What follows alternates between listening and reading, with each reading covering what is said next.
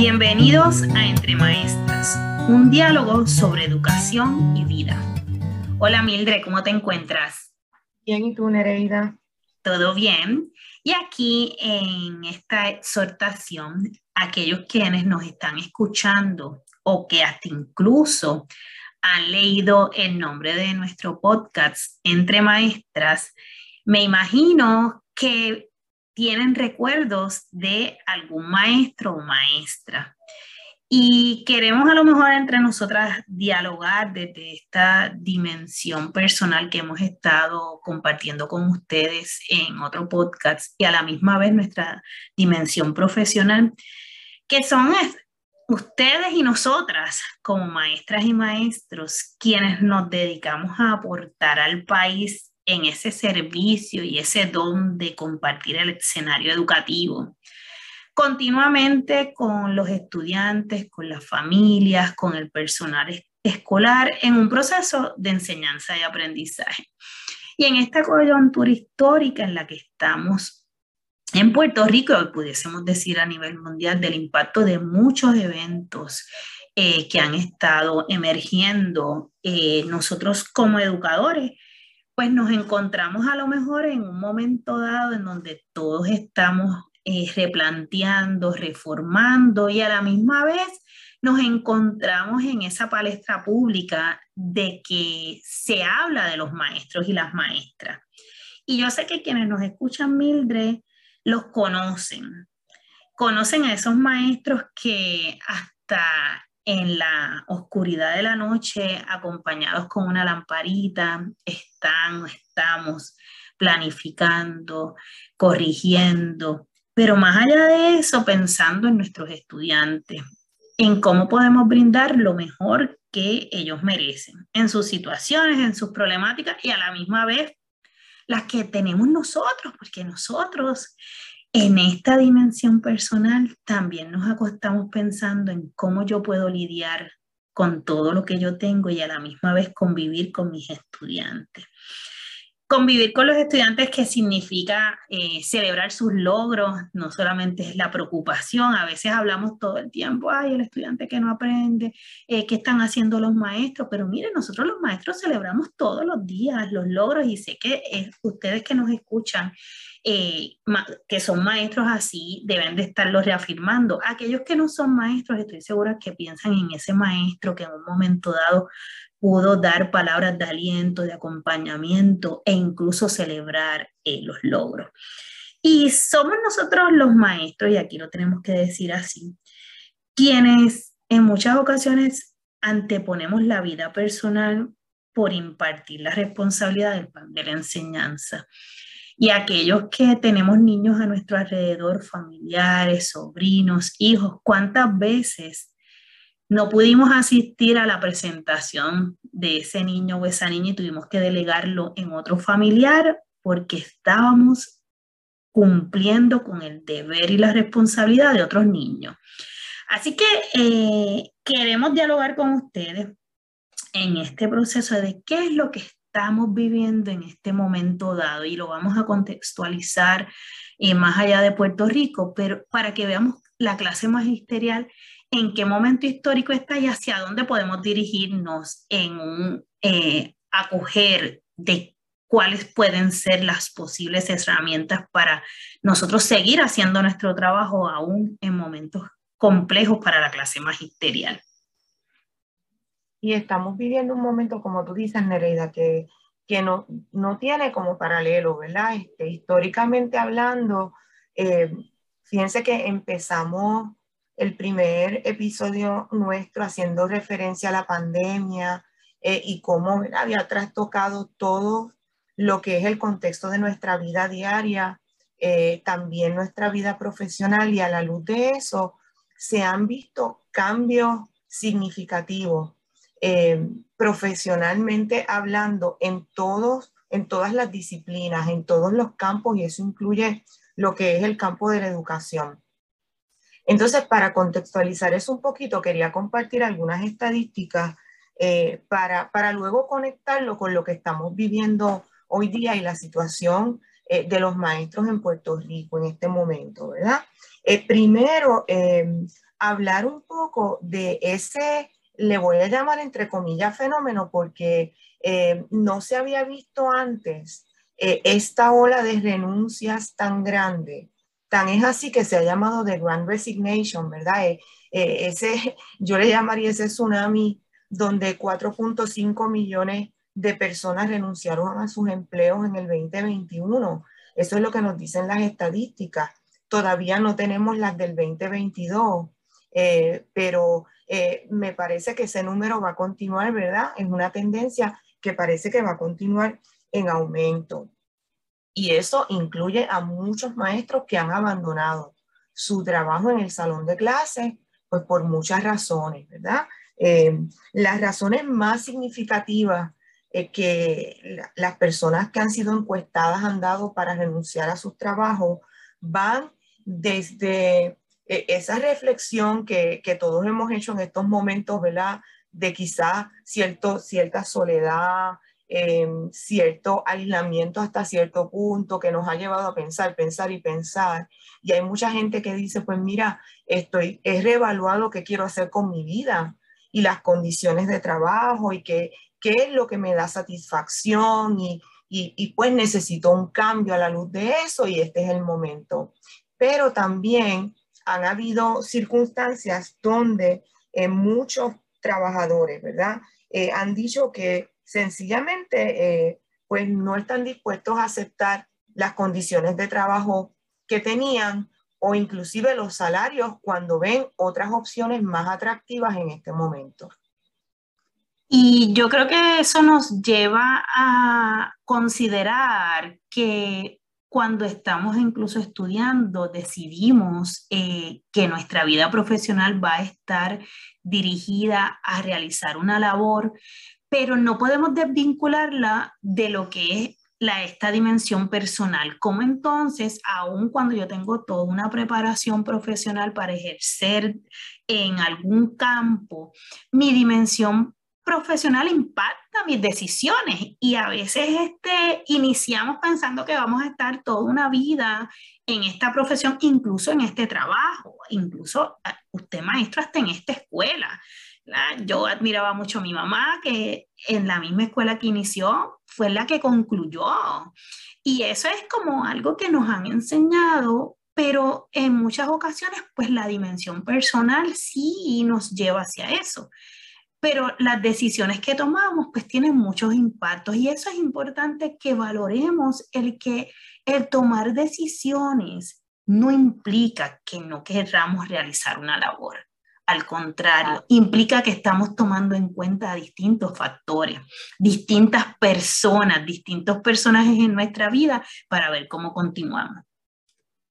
Y eh, fíjate que esto es algo que han contemplado eh, hemos visto cómo eh, aparecen todos estos mercados de empleo ahora, ¿verdad? buscando, solicitando personas y, y, cómo han aumentado los salarios, inclusive en empleo o para empleos donde tú no necesitas tener un grado académico, diferente, ¿verdad? en el caso de los maestros. Y, sabemos de maestros que, que, han decidido dejar el salón de clase por un, un trabajo para el cual no necesitarían volvemos ni siquiera un bachillerato, pero con mejores condiciones de trabajo y mejor salario. Y eso es algo que, que uno, ¿verdad? Se, se tiene que, que eh, nos tiene que llamar la atención, eh, porque qué bueno que las personas puedan ganar un mejor salario, qué bueno que las personas, ¿verdad? Puedan hacer eh, o tener mejores condiciones de trabajo, pero preguntarnos por qué los maestros no, porque un maestro que, que ama su profesión, ¿verdad? Un maestro que, que tiene no solamente eh, el grado académico y la preparación, sino el deseo eh, y la pasión por enseñar y por hacer su trabajo, eh, termina muchas veces en otro, ¿verdad? En, sobre todo en esta coyuntura en la que estamos, realizando otra labor, no porque no quiere ser maestro, sino por otros factores como tú mencionas. La disyuntiva de tú querer permanecer en el aula realizando esa labor para la cual te preparaste y para la cual te agrada estar y ver que el, la remuneración económica no es la que necesitas para continuar tu vida personal, profesional y tener entonces que buscar otras alternativas, aún sabiendo lo que va a ser el agotamiento, porque todos tenemos que reconocer que un maestro, sus horas de preparación comienzan una vez termina el horario escolar. Entonces, ese maestro, ¿cómo crear balance? Porque quiere seguir haciendo lo que le gusta, el ser maestro. Para esto me preparé, pero sin embargo en mi vida personal, familiar, requiere entonces buscar otros empleos como hemos estado viendo. Y eso puede pasar en todas las profesiones, lo sabemos, por lo mismo que hemos hablado, la dimensión personal. Y muchos de nosotros podemos reafirmar que hemos tenido que tener más un empleo. Así que un poco dentro de esto que hablas de las estadísticas, son las estadísticas informales de la conversación, donde no dudamos el que la mayoría de nuestros maestros, en este caso en Puerto Rico, tengan empleos adicionales. Y hay que también preguntarse, mira, ¿por qué lo tiene en el asunto salarial? Y por otro lado, ¿por qué se mantiene? Dentro de este campo laborando, que yo creo que es importante validarlo y que el país lo reconozca. Tiene más, tiene más empleos porque necesita subsistir, pero mira, aún así se mantiene en el aula. Trabajando, haciendo el trabajo, ¿verdad? Como, como profesional, como maestro.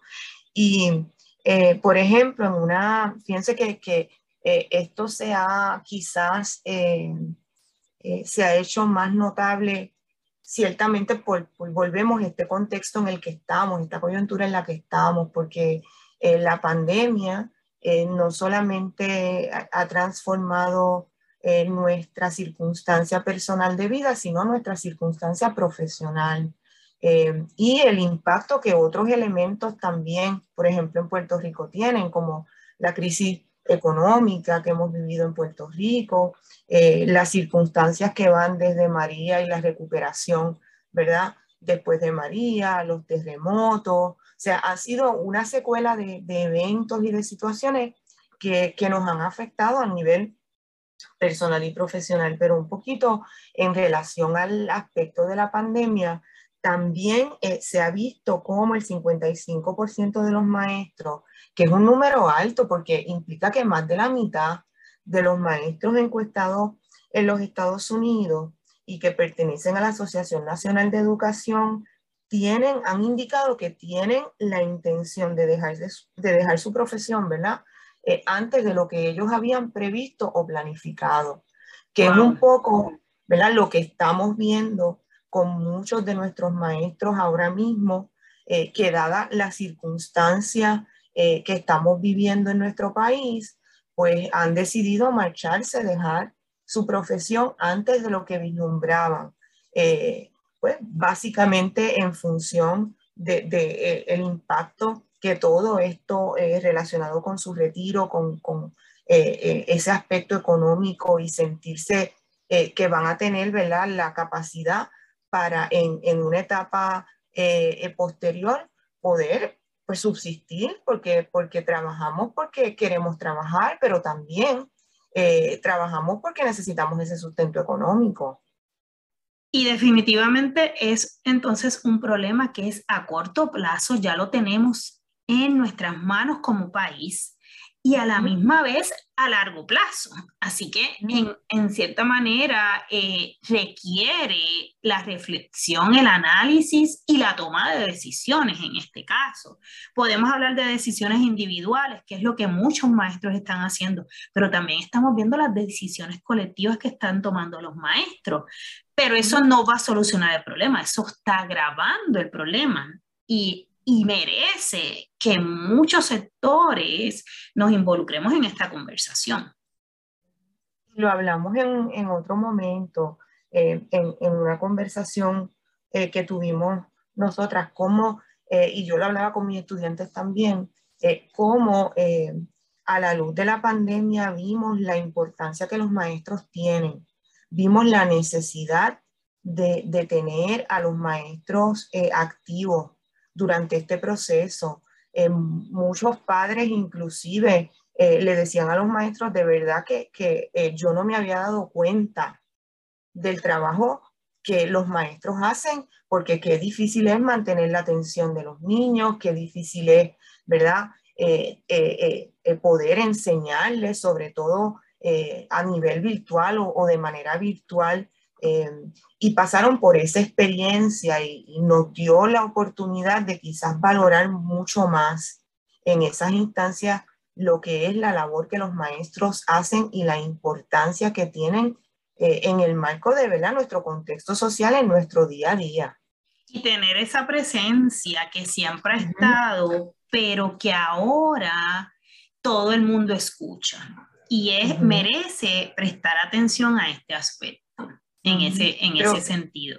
Pero fíjate que es interesante porque entonces hay como este desfase donde por un lado hemos visto, Así mismo. vivimos, el, el, a través de, de, todo este proceso, ¿verdad? De, de, de crisis, de trauma como, como consecuencia de la pandemia, de la cual no hemos salido porque no hemos terminado de salir de ella. Eh, y hemos visto cuán importante y significativo es que la educación ¿verdad? continúe su marcha, que los estudiantes continúen en las escuelas, eh, que los niños continúen aprendiendo y los maestros continúen trabajando.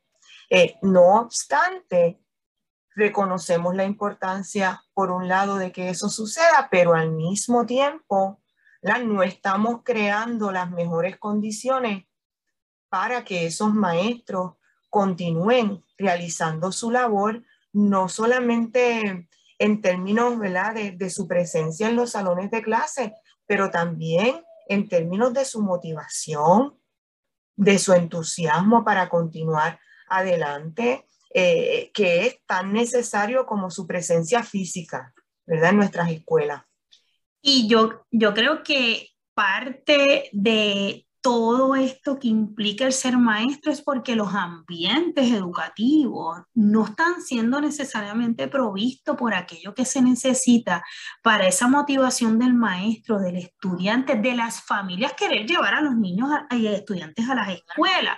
Y, de, y comenzamos, hay muchísimos ejemplos de lo que tiene que ver ese ambiente físico, el impacto que tiene el ambiente físico en el aprendizaje, pero a la misma vez, ¿qué otros recursos le proveemos al maestro, tanto para la ayuda en términos de la motivación, en términos de lo que son sus destrezas sociales y emocionales, en términos del bagaje académico, incluso de cuáles son las nuevas tendencias? Y yo creo, Mildred, que el sentirse acompañado, todos los que hemos estado en un salón de clases, sabemos que una vez se cierra esa puerta, usted está acompañado de los estudiantes, pero necesita un acompañamiento profesional y más allá de eso, un apoyo profesional.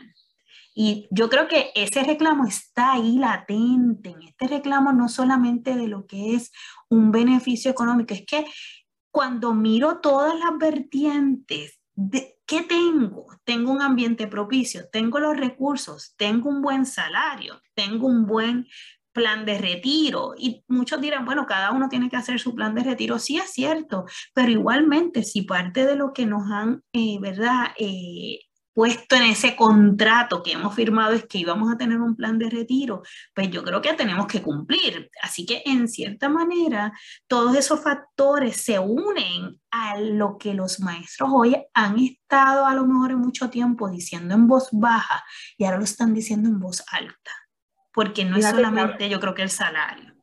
Y hablas de contrato y ciertamente esa palabra es importante porque eh, eh, pensamos en ese contrato material, pero también está el contrato psicológico, donde cuando nosotros decidimos, ¿verdad? Este, entrar en esta profesión, sabíamos que nadie se hace millonario siendo maestro en ningún nivel, porque es una realidad. Y siempre lo hablamos con los estudiantes. Y yo siempre recuerdo cómo mi papá, cuando yo le dije que iba a estudiar para maestra, ¿verdad? Usó una expresión que no la voy a decir aquí porque no sería apta, pero, pero eh, era un poco de, de, decepción y me decía, pero si tú puedes estudiar cualquier otra cosa, ¿verdad? ¿Por qué? Y entonces eh, eh, lo vemos mucho, lo vemos mucho como buenos estudiantes, a veces las personas que les rodean deciden ¿verdad? les dan esa retroalimentación de, mira, estudio otra cosa, porque el salario, porque las condiciones. Eh, eh, y ciertamente... Piénsalo, esa palabra es constante, revalúa, hay otras alternativas. Exacto, hablábamos de ese contrato psicológico y ese contrato psicológico incluía que, que decidimos ser maestro conociendo ese escenario y lo que implica, pero no conociendo no firmando, ¿verdad? Metafóricamente hablando, el hecho de tu perder eh, inclusive la oportunidad de retirarte dignamente, de sobrevivir dignamente. Y entonces e, eso, eso es algo que tiene un efecto profundo en nuestra psiquis y volvemos en nuestra motivación. Y es el, el mejor obsequio que le pudiésemos dar a un maestro, el mejor reconocimiento que le pudiésemos dar a un maestro que da su vida, da sus años en el bienestar del país, todos lo hacemos. Y no, no podemos este, minimizar unas profesiones, unas labores que hacemos, pero sí no podemos tampoco negar que en nuestras manos está el porvenir de lo que es la sociedad en términos del proceso educativo. Y merecemos, ¿verdad? Y lo merecen todos aquellos que dan ese, ese, ese proceso. Yo creo que eh, muchas veces estamos escuchando a los maestros activos y aquellos que ya no están activos porque ya se retiraron, porque ya optaron, y sobre todo pienso en los que se han retirado, que han dado muchos años, que están en una etapa ahora mismo de lo que es la edad avanzada, la vejez. Yo me imagino que esa conversación individual, interna de ellos, tiene que reflejar después de tantos años yo tener que hasta buscar un empleo a tiempo parcial, depender de ayudas. Cuando yo trabajé y pensaba que cuando yo terminara esa labor en el aula iba a poder tener un proceso digno de envejecer. Y eso nos lleva a una reflexión en torno a que, mire, ser maestro trasciende al trabajo de 8 a 3 por decir un horario. Trasciende porque nosotros estamos continuamente enseñando, no solamente a los estudiantes, es a todo aquel que está a nuestro alrededor. Es una labor que trasciende en horarios. Es una labor que trasciende en personas que estamos constantemente impactando. Son años de vida que tenemos en nuestras manos, de mucha responsabilidad, demasiada responsabilidad. Y contamos a lo mejor en estos años con mucha experiencia. Yo creo que nosotros tampoco podemos negar que la satisfacción de ser maestro si fuéramos a hacer podcast, no terminaríamos nunca de todas las satisfacciones, que sí las atamos a la vocación, pero la realidad es que la vocación va acompañada de que esto es un trabajo. Y dignamente nosotros lo que merecemos es trabajar en espacios que sean propicios para nosotros continuar nuestra labor y que cuando dejemos el aula la cerremos esa puerta, le dejemos mejores espacios a los próximos maestros para que así continuemos evolucionando en nuestro país. Y eh, sabemos que con esta reflexión nosotras no, no, no pretendemos decir que esto resuelve el problema, ojalá y estuviera en manos nuestras. Pero Correcto parte de lo que queremos hacer es quizás concienciar eh, a otros sectores también, ¿verdad? Eh, eh, porque los maestros sabemos y conocemos nuestra situación y compartimos, ¿verdad? lo que es, lo que son los retos de nuestro trabajo, las satisfacciones, pero muchas personas no pierden de perspectiva, ¿verdad? Como hablamos de desarrollo económico, desarrollo económico, desarrollo económico, no hay desarrollo económico si no hay maestros en las escuelas. No hay desarrollo económico ni progreso, ¿verdad? Si no tenemos a los niños eh, dentro de las escuelas, dentro de los ambientes educativos y las familias pueden salir a laborar, pueden hacer su trabajo. Así que eh, la educación y los maestros son un motor social, ¿verdad? Que permiten ese desarrollo económico. Eh, y eso lo tenemos que compartir y, crear esa conciencia en otros sectores que muchas veces lo pierden de perspectiva. Otra cosa es que eh, este evento de esa gran renuncia, si empezamos a verlo en el escenario educativo, eh, ciertamente eh, eso va a tener un impacto en todos los renglones de nuestra sociedad. No estamos tan lejos de ver un fenómeno como este, ¿verdad? Dentro del contexto de nuestros salones de clase y de nuestro sistema educativo. Implicaciones a largo plazo en todos los sectores. En todos los sectores. Em, a mí particularmente me preocupa también cómo algo como esto, ¿verdad? Lo que estamos viviendo y, que acabamos de discutir, ese reclamo más que legítimo de un retiro digno de buenas condiciones de trabajo para nuestros maestros, desaliente a los futuros maestros. ¿verdad? E, en el caso de Nereida y yo, que, que es la gran preocupación. Que trabajamos, es una gran preocupación y ayer algunos estudiantes me preguntaban sobre eso y tuvimos un diálogo en nuestro intercambio ¿verdad? en clase.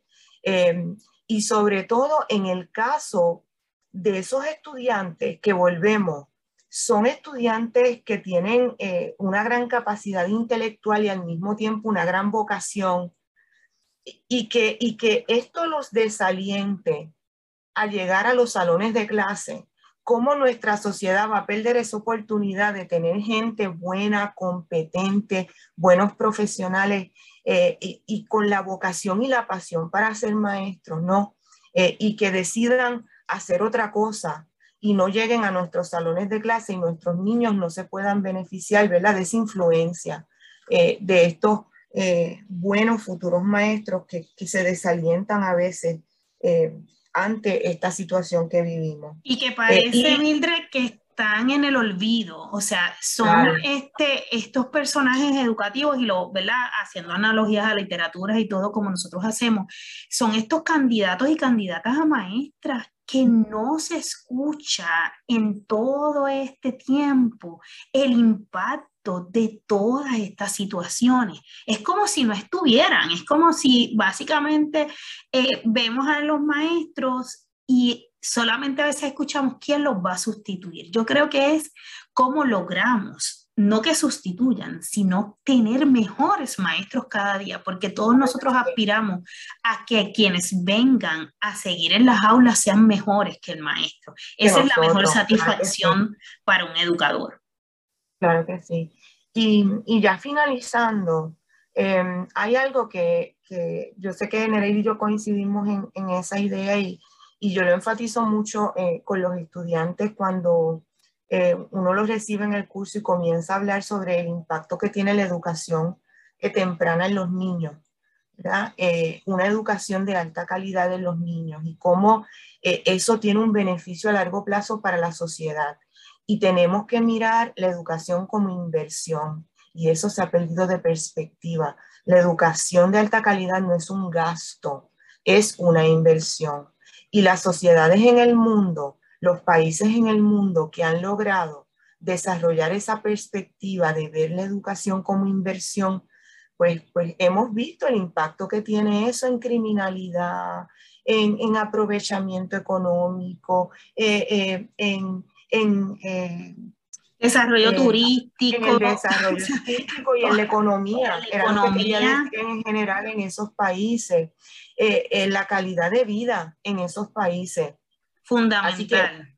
sí, así que eh, tenemos que empezar a mirar eh, la educación como una inversión que aunque tú no tengas niños y no necesites de la educación y de las escuelas, porque a lo mejor no tienes niños, no tienes niños todavía, porque a lo mejor ya criaste a tus hijos y ya están adultos.